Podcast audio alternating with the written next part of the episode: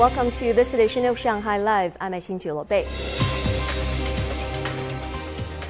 The United Nations Climate Change Conference recently concluded with negotiators agreeing on a new global pact. Earlier, I spoke to Professor Rodrigo Zeidan from NYU Shanghai and learned about the influence of climate change on our lives as well as emerging business opportunities.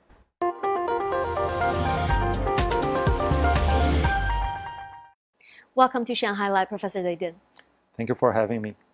The just concluded UN COP26 in Glasgow set future goals for environmental protection, and this year agreeing on a new global pact to tackle climate change.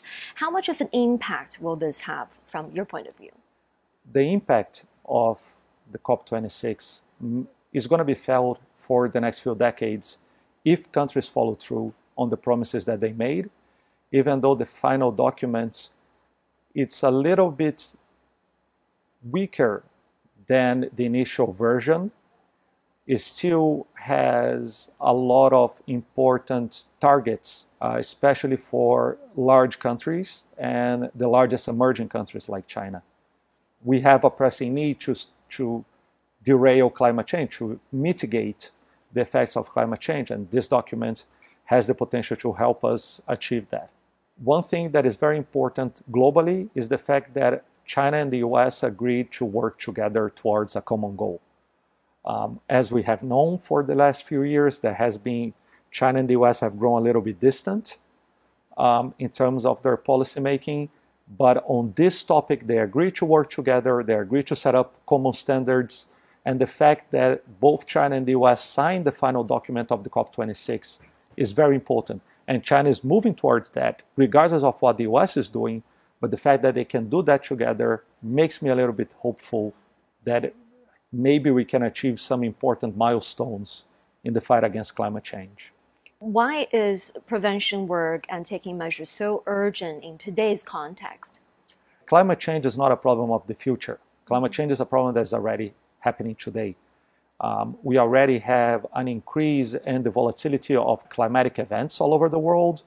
And when we have countries that are trying to develop, like China or Brazil or Russia or India, um, it's much harder to do so when you have the possibility of climatic disasters uh, that will affect the poor people of these nations more than the rich people that can protect themselves climate change is a massive issue. Uh, when we bring it down to a personal level, how will it influence a person's life and production?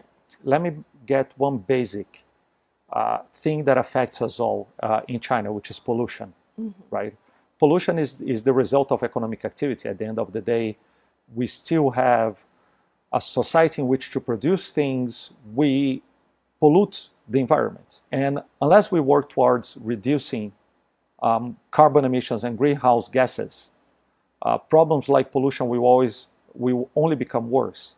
Pollution is one issue.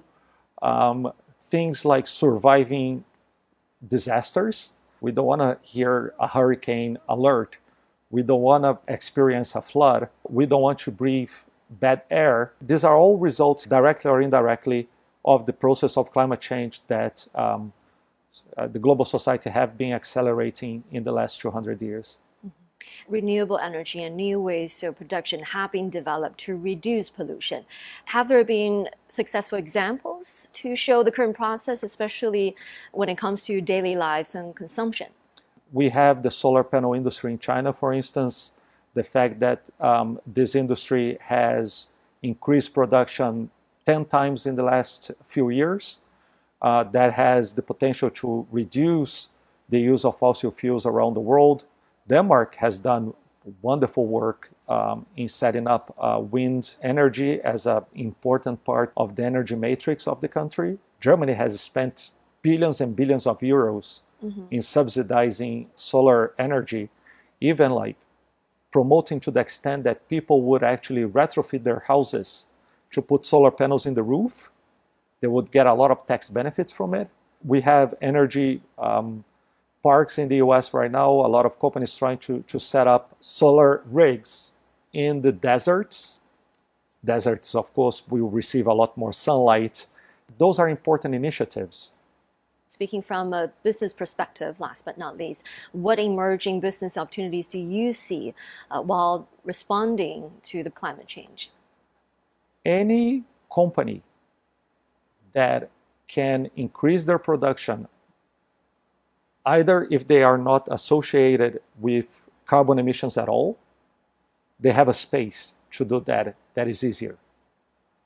Other companies that are going to no we promote solutions for existing companies to pollute less.